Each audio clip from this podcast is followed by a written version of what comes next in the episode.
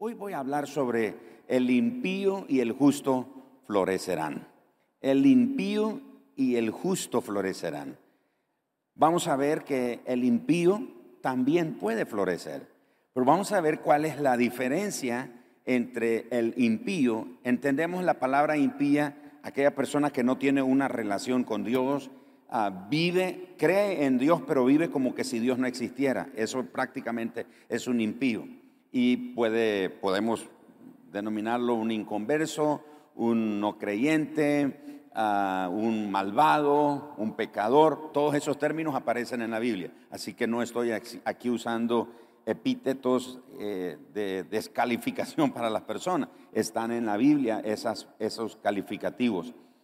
Pero lo interesante es que en una iglesia pudiéramos haber creyentes que tenemos una vida impía, porque creemos en Dios, decimos amar a Dios, pero vivimos como que si Él no existiera.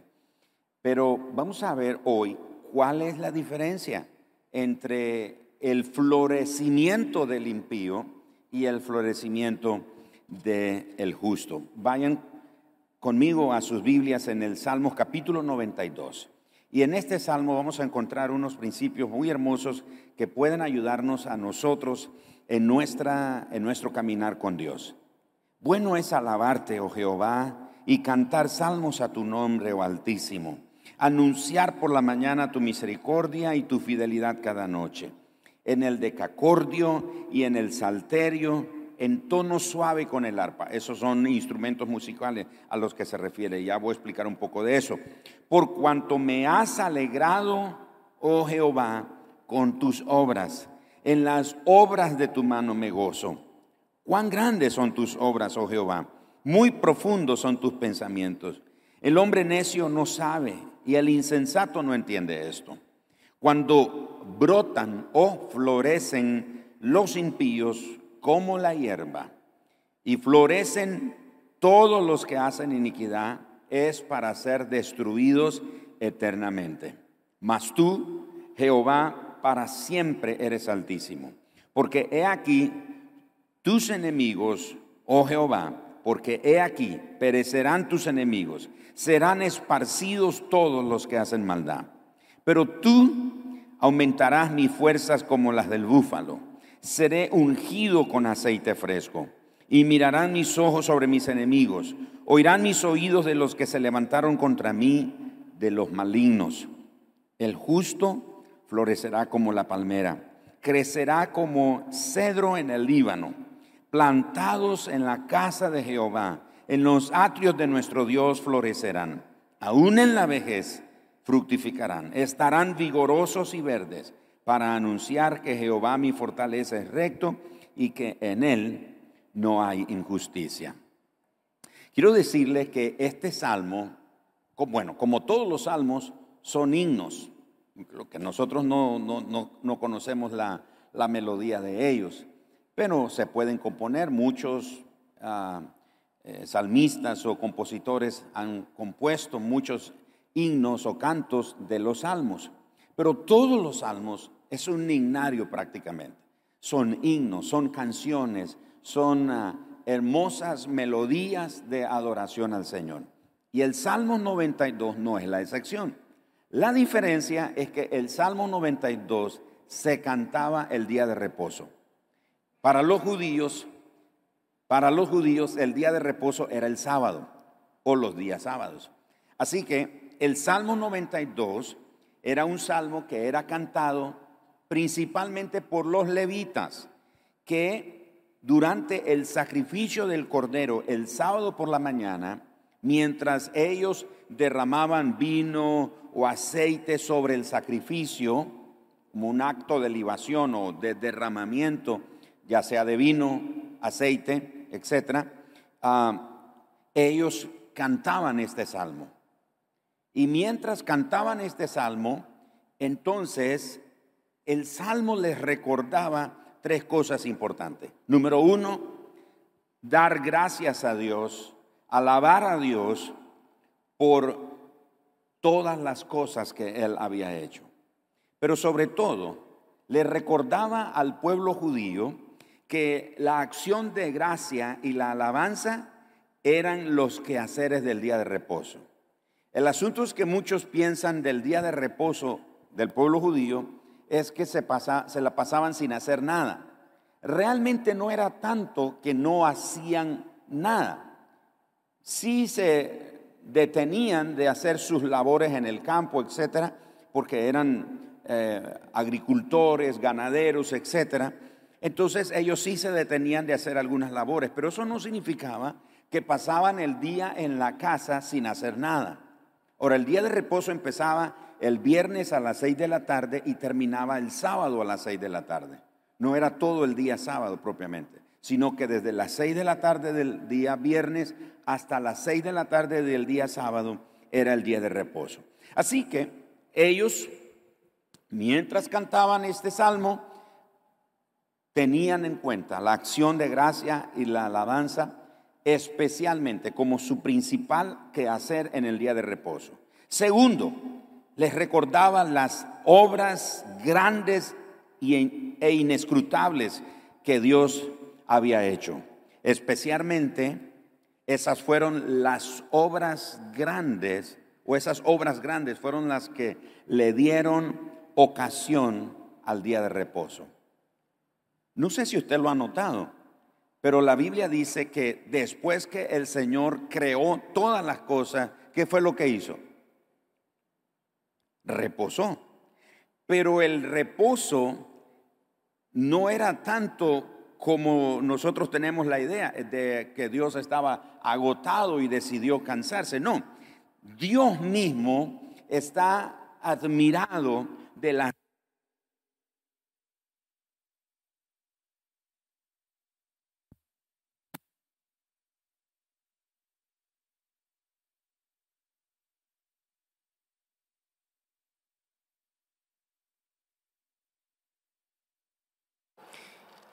que el día que Dios hizo toda la creación, las obras que Dios hizo, fue un momento para reconocer su poder, su grandeza. O sea, Dios mismo estaba, por decirlo de esta manera, adorando, admirando lo que él había hecho. Así que en el día de reposo, además de adorar y dar gracias al Señor, también era un momento para recordar las obras que Dios había hecho. lo repito, las obras grandes, los milagros que Dios había hecho fueron los que le dieron ocasión al día de reposo. Y lo tercero que este salmo nos recuerda, especialmente al pueblo judío, era cantar a Dios por su misericordia. Era cantarle a Dios por sus juicios y por las obras de providencia y de redención para su pueblo. Así que mientras cantaban este salmo, ellos tenían en cuenta todas estas cosas que acabo de mencionar. Así que el día de reposo no solo era un santo descanso, también era un santo quehacer. El quehacer del sábado era básicamente alabar y dar gracias a Dios. Y cada día de reposo debía de ser un día de acción de gracias. Así que el día de reposo era momento muy oportuno para darle gracias a Dios.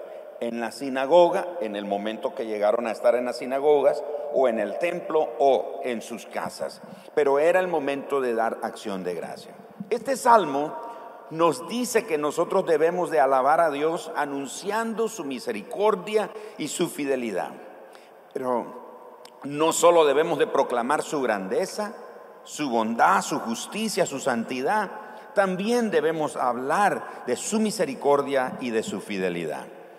El Salmos también nos enseña que debemos de alabar a Dios por la mañana y cada noche, no solo en el día de reposo. A veces pensamos que, o el pueblo judío podía pensar que el único día cuando podían alabar a Dios era en el día de reposo.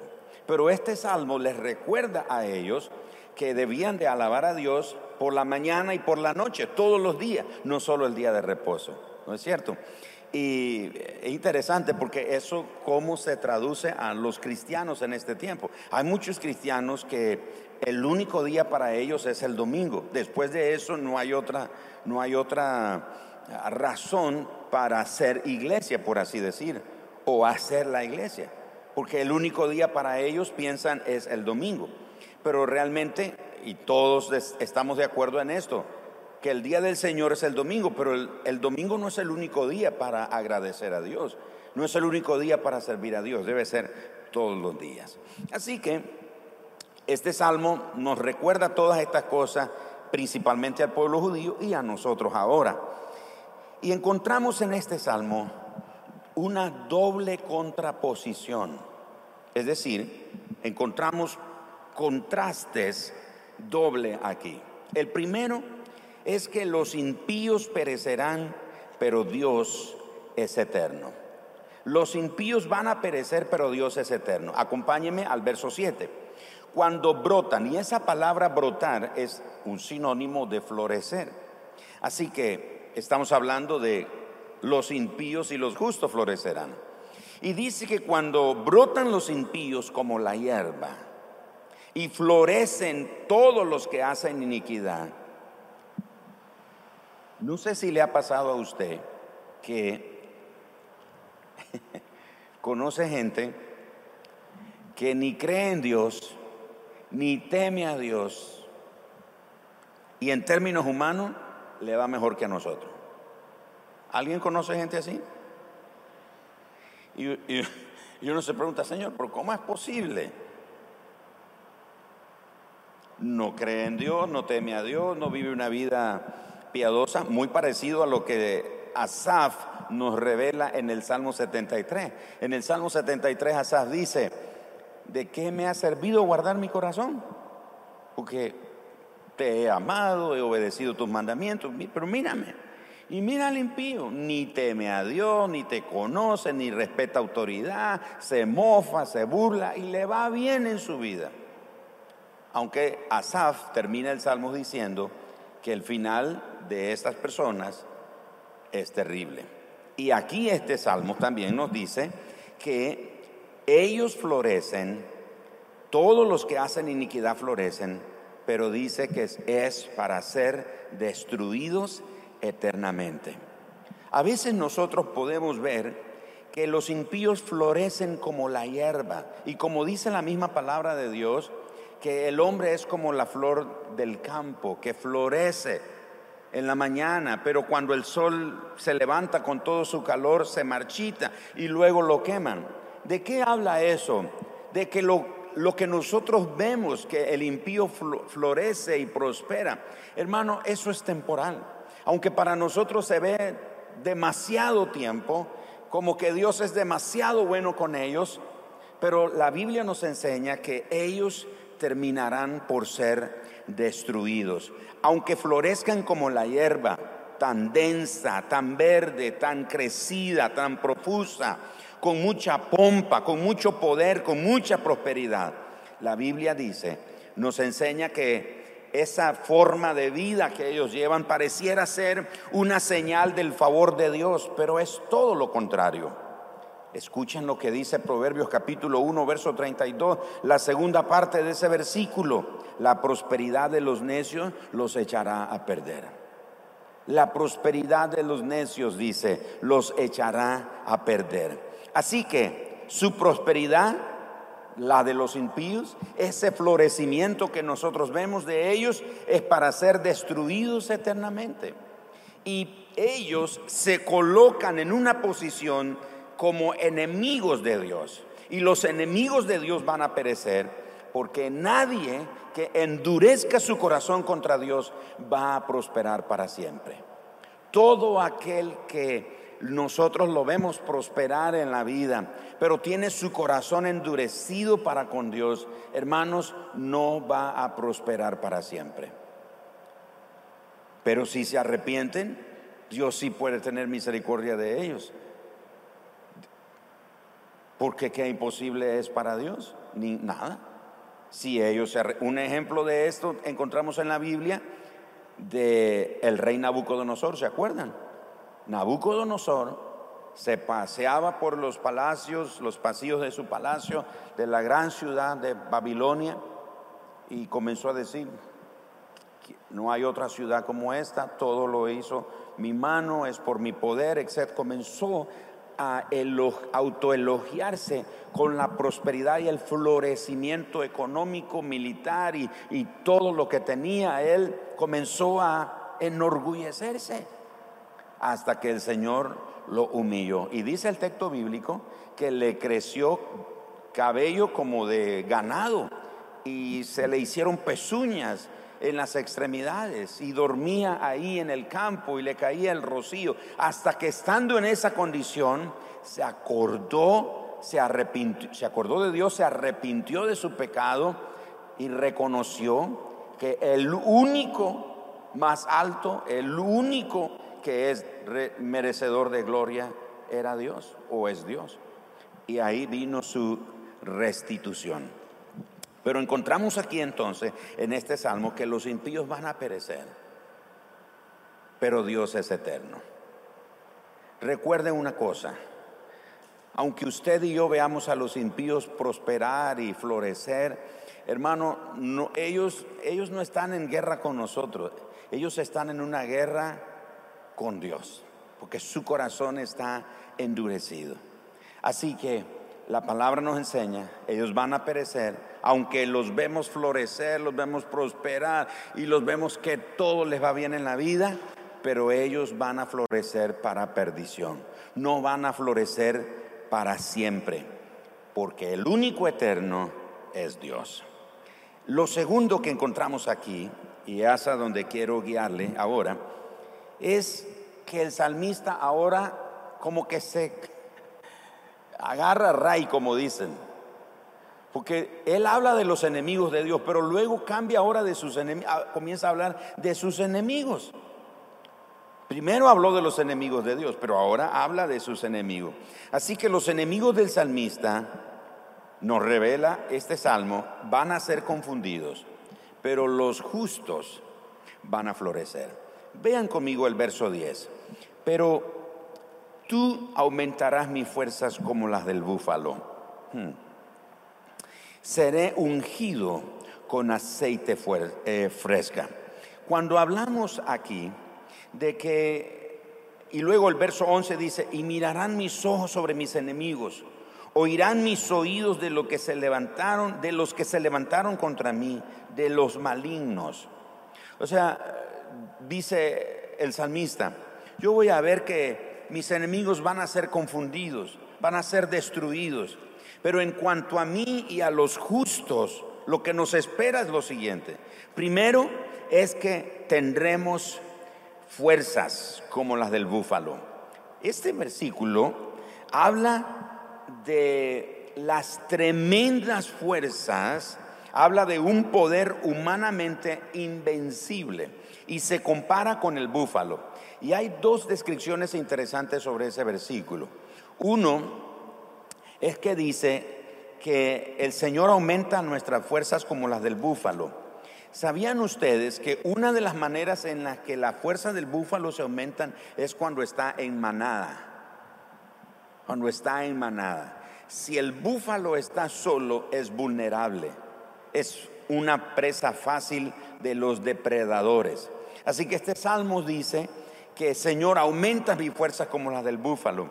Hay un misterio en eso hay una verdad en eso, hay un poder en eso de mantenernos en comunión, de mantenernos junto a otros, porque en eso, como dice el mismo Salmo 133, que ahí envía el Señor bendición y vida eterna. Porque dice, miren qué bueno es que los hermanos habiten juntos y en armonía. Es como el buen óleo. Bueno, ustedes saben, saben ese salmo, pero termina diciendo, porque ahí envía el Señor bendición y vida eterna porque hay un poder en la unidad y en la protección. Pero la otra descripción sobre este versículo es que usted sabe que la fuerza del búfalo está en sus cuernos. O sea, la gloria, la fortaleza del búfalo está en su cuerno. Y yo encontré una versión que me llamó la atención porque cuando dice, tú aumentarás mi fuerza como la del búfalo, esa versión dice, tú levantarás mis cuernos como el búfalo. O sea, es un animal cuando está con sus cuernos levantados, está hablando de que es fuerte, que tiene la fortaleza y está listo a enfrentar una pelea. Pero si está decaído o sus cuernos están quebrados, no va a poder defenderse. Entonces es interesante las descripciones de este versículo 10 cuando dice, tú aumentarás mis fuerzas como las del búfalo. Así que él enumera lo que Dios le concede al justo. Primero, que tendrá fuerzas humanamente invencibles. Segundo, dice que el Señor lo ha ungido con aceite fresco. Esa palabra fresco realmente debe de traducirse como nuevo. En vez, como leemos aceite fresco realmente es aceite nuevo. Tú lo has ungido con aceite nuevo. Ahora, el aceite tiene muchas connotaciones. Y escuchen esto, hermanos. El aceite en ocasiones se usaba como símbolo de júbilo y de alegría. Así que Dios nos da continuos motivos para estar alegre. Cuando Él dice, me has ungido con aceite fresco, la idea no era solo de refrescarlo, la idea era que le daba motivos por los cuales estar alegre. Y escuche lo que dice Romanos capítulo 15, versículo 13. Romanos 15, 13. Y el Dios de esperanza os llene de todo gozo y paz en el creer para que abundéis en esperanza por el poder del Espíritu Santo. Así que cuando dice que Él nos unge con aceite fresco, está hablando de un símbolo de júbilo y de alegría. Yo creo que Dios nos da todos los días motivos por los cuales estar alegre. Si nosotros pensamos que la única manera de estar alegre es porque tenemos algo o porque alcanzamos algo, hemos perdido la perspectiva correcta. Tenemos que darle gracias a Dios porque todos los días el Señor nos da suficientes motivos para estar alegre. Así que yo le pregunto esta noche, ¿usted está alegre? Ahora, escuche lo que le pregunté. No le, no le pregunté, ¿usted se siente alegre? porque posiblemente lo que menos siente hoy usted es alegría en su corazón, porque está preocupado, está pensativo, qué sé yo, con temores, aflicciones, no sé lo que lo puede estar invadiendo sus pensamientos. Pero eso no niega la verdad que Dios nos da suficientes motivos para estar alegres. Ahora recuerde que el gozo es fruto del Espíritu Santo. No es algo que nosotros producimos, no es algo que las cosas materiales que logramos tener nos la dan. Nosotros podemos tener gozo en el corazón, tengamos o no tengamos, nos haga falta o tengamos abundancia, porque no depende el gozo, el júbilo y la alegría por las cosas que tenemos o nos hacen falta. ¿Me estoy explicando? Y entonces dice que el justo que florece, el justo que está floreciendo es un justo que tiene fuerzas renovadas. No está así debilitado. Y hay tiempos cuando nos sentimos sin fuerza. Yo me he sentido sin fuerza, pero la fuente de nuestra fuerza es el Señor. Aún eh, eh nos dice que el gozo del Señor es qué cosa? Nuestra fortaleza. El gozo del Señor es nuestra fortaleza. Así que ese justo que florece, vean la diferencia hermano, el impío florece para ser destruido no va a florecer permanentemente. En cambio, el justo florece para tener nuevas fuerzas. El justo florece para tener motivos suficientes de júbilo y alegría en su corazón porque Dios le da motivos continuos en su vida. Número tres, florece como la palmera. Eso describe el cuerpo esbelto y las bellas ramas que tiene una palmera la que siempre está verde y siempre tiene fruto. La palmera tiene una particularidad, hermano. Y esto es algo que es eh, ¿cómo le, cómo le explico? E, es un antagonismo, porque dice que el justo es ungido con aceite fresco, repito, tiene motivos de júbilo y de alegría, pero a la vez experimenta el peso, la carga de la tribulación y de la aflicción. ¿Sabían ustedes? La palmera crece bajo el peso del el viento, de las tormentas, de las dificultades. Por eso notamos nosotros que una palmera, y viéndolo de este lado aquí del mundo, vemos que las palmeras no se crecen, eh, perdón, no, no, se quiebran. La única manera de una palmera quebrarse es que la cortemos nosotros. Pero ha llegado a usted a lugares donde una palmera tiene una forma así casi está en el suelo, pareciera que, pero ahí está, está de pie, está con sus raíces bien profundas y se estima que lo alto de una palmera es lo alto de sus raíces, lo profundo de sus raíces. Cuán alto es la palmera, cuán profundas son las raíces que tiene. O sea, la misma altura es lo mismo de profundidad que tiene sus raíces. Pero hablando de la palmera aquí que se describe en este salmo, es una palmera que a medida que la aprietan, que la presionan con cargas, con tribulaciones, esa palmera siempre está floreciendo. Y recuerden que si hay flores, hay frutos, porque el fruto viene después de la flor. Una vez que el árbol florece, nos está anunciando que el fruto está en camino. Así que tenemos motivos para estar con júbilo y agradecido, pero también crecemos a pesar de la presión, de la tribulación y de las cargas que experimentamos. Otro detalle es que crece como cedro en el Líbano. ¿Qué quiere decir eso? Usted dice, a ver, pastor, eso de, de, cedro, entendemos que el cedro es un árbol, pero el Líbano, ¿qué cosa es? Bueno, es un monte como el monte Olivos, el monte de los Olivos, el monte Hexemaní y otros montes, el monte Hermón, etc. El monte en el Líbano es, una montaña, un lugar ahí donde crece este cedro. Pero fíjense la característica de este árbol. Los cedros son famosos por su altura y su esbeltez, es decir, que son bien esbeltos, pero crecen hacia arriba, crecen siempre hacia el cielo y su madera siempre es de un uso muy valioso, es decir, siempre están prestos para buenos usos.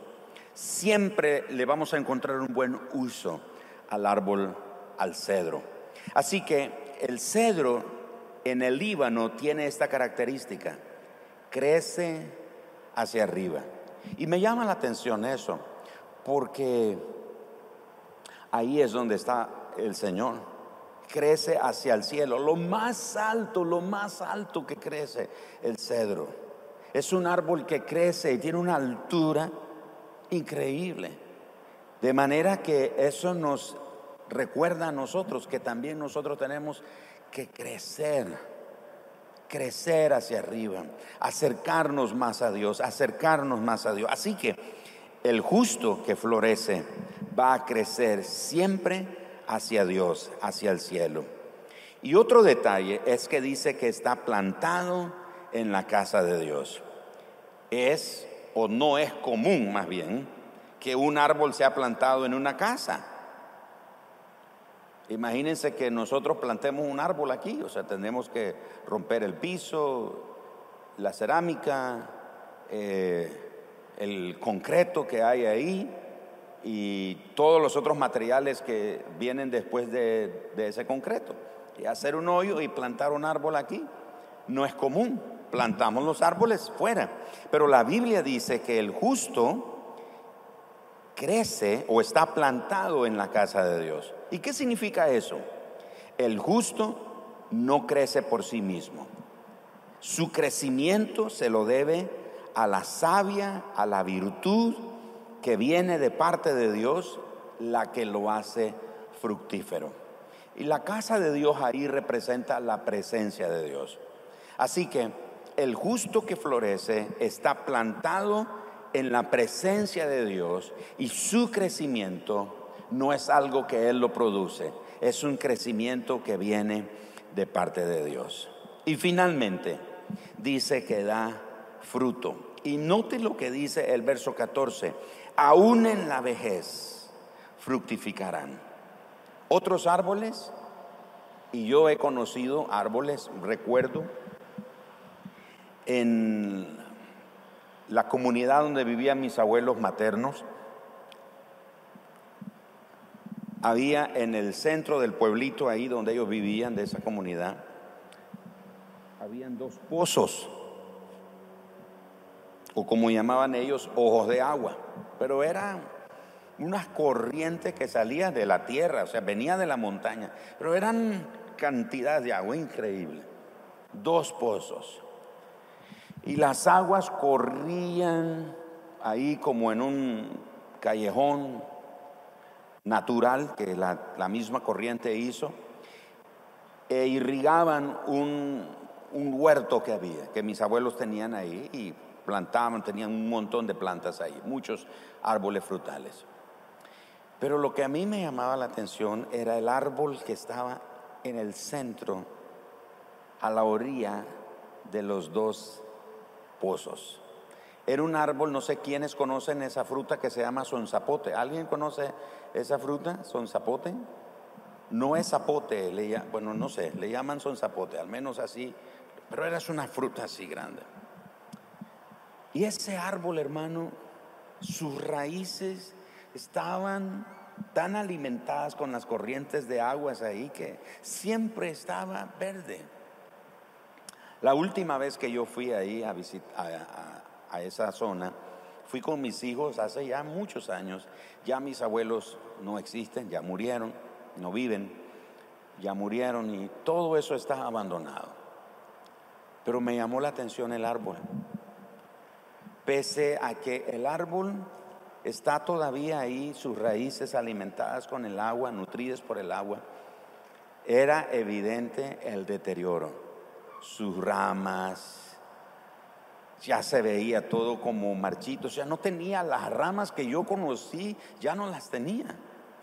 Estaba casi sin rama, pelón el árbol, no tenía mucha rama. Y aunque está ahí conectado a esas fuentes de agua, y se veía seco y no, no era como yo lo conocí. Así que muchos árboles van a envejecer. Pero la Biblia describe al justo como una palmera, como un árbol que está plantado en la casa del Señor o permanece en la presencia del Señor y que aún en la vejez, o sea, aún cuando lleguen los años, dice que este justo, que es descrito como una palmera, dice que va a estar verde y que va a tener fruto. Mire entonces la diferencia entre el impío que florece. Usted ve al impío, al malvado que prospera y le va bien en la vida, florece y todo se ve lindo, precioso. Tranquilo. Eso déjeselo a Dios. Dios se encarga de ese asunto. Dios tiene su asunto con ellos, con todo impío. Dios tiene su asunto, su manera de tratarlo. No pierda la perspectiva de lo que Dios tiene preparado para usted. ¿Y sabe por qué hemos perdido el gozo y la expectativa y la fuerza y el hecho de permanecer en la presencia de Dios, que es una gran bendición? ¿Sabe por qué? Porque nos ha pasado lo mismo de Asaf, Salmo 73. Vi al impío le iba bien y prosperaba, etc. Y dice el salmista en el Salmo 73, cuando me ocurrió eso, por poco me resbalo, por poco mis pies se tropiezan y caigo. Y él dice en ese Salmo 73, vayan a casa y leanlo esta noche, y dice, hasta que entrando en el santuario de Dios, entendí las cosas. ¿Quién era Asaf? Era un levita. ¿Y dónde tiene que habitar un levita? En la casa de Dios. Así que cuando usted y yo nos desconectamos de la presencia de Dios, cuando usted y yo nos desconectamos de la realidad a la que Dios nos ha llamado, era, es evidente que perdemos el gozo, perdemos las fuerzas, nos sentimos infructíferos, nos sentimos que no estamos haciendo nada, nos sentimos que nada está sucediendo, sentimos que Dios no está haciendo nada, sentimos que nada bueno está pasando, por, por el contrario las cosas se complican o se empeoran. Pero yo le pregunto, ¿usted cree a la palabra de Dios? ¿Cuántos aquí creen a la palabra de Dios? No a mí, no a mí, yo soy un mortal igual que usted. Pero la bendita palabra de Dios dice que tú eres un justo y que tú eres ese justo que va a florecer en medio de los tiempos que nos toque vivir. Y aunque haya momentos en que pareciera que estamos secos, sin vida, que no hay fruto, que nada está sucediendo, el Señor nos recuerda esta noche, Él nos dará fuerzas nuevas como las del búfalo, levantará nuestros cuernos, nos dará esa fortaleza para poder permanecer en medio de los tiempos difíciles. Segundo, nos ungirá con aceite nuevo como símbolo, recordándonos tienes que estar gozoso, tienes que tener júbilo en tu corazón y en tu vida. Pero Señor, es que no tengo aquello y eso es lo que me produce gozo y eso es lo que me produce tristeza porque no lo tengo. Pero tienes que celebrar, tienes que estar alegre porque eres hijo de Dios eres salvado, eres perdonado, eres justificado, eres sanado, has sido restaurado. Dios te ama, no está abandonado, no está desamparado. El Señor está con usted, el Señor ha sido bueno, el Señor te bendice con vida todos los días que te has tenido hasta este día. El Señor te ha bendecido con vida. Si has pasado dificultades, porque la palmera crece con la presión. Si tú no tienes la presión, si tú no tienes la presión de la aflicción y de la carga, no vas a crecer. La única manera de crecer y afirmarte en el Señor es que tú resistas la presión de la lucha, la presión de la tribulación. Eso te va a hacer crecer. Porque en medio de esa tribulación no estás solo, el Señor está contigo y Él es el que te está ayudando a crecer. Pero no solamente te va a ayudar para resistir, como un justo que florece, serás como el cedro que crece, crece más hacia arriba, más, más, más hacia arriba. Eso nos habla de cercanía con Dios, cercanía con Dios. Entre más voy al cielo, entre más crezco hacia en dirección hacia el cielo, eso me habla que tengo cercanía y comunión con mi Padre celestial. Pero él dice también que en medio de ese tiempo, aún en la vejez, estaremos verdes y tendremos frutos.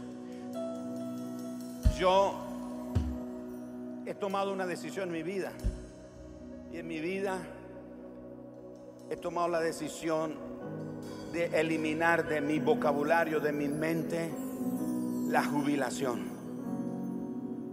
Yo no estoy pensando en jubilarme. Yo no estoy pensando en un día retirarme y dejar de hacer lo que hago. El día que me retire será el día que Dios me llame a su presencia. Pero mientras tenga fuerza, mientras tenga aliento, mientras tenga vida, continuaré trabajando, continuaré con la mano en el arado, porque el Señor prometió que en nuestra vejez estaremos verdes y estaremos siendo fructíferos. Así que yo pregunto esta noche, ¿cuántos le creen a la palabra del Señor? Pues te bendigo esta noche con esta palabra. Tú eres un justo que va a florecer en medio de los tiempos que vas a vivir o estás viviendo. En medio de estos tiempos difíciles, eres un justo que florece como la palmera, con fuerzas nuevas, con motivos para darle gracias al Señor, con gratitud en el corazón, con el deseo de crecer más hacia Dios, con el deseo de permanecer firme a pesar de la tribulación y mantenerte verdecito, verdecito. Y aunque tengas ganas, aunque te falte cabello en, el, en la cabeza, y aunque sientas que no tienes las fuerzas cuando tenías 20 años, el Señor promete que tú estarás verde, vas a reverdecer, vas a ser fructífero aún en los días más grandes de tu edad. Le vas a dar un aplauso al Señor esta noche. El impío va a florecer.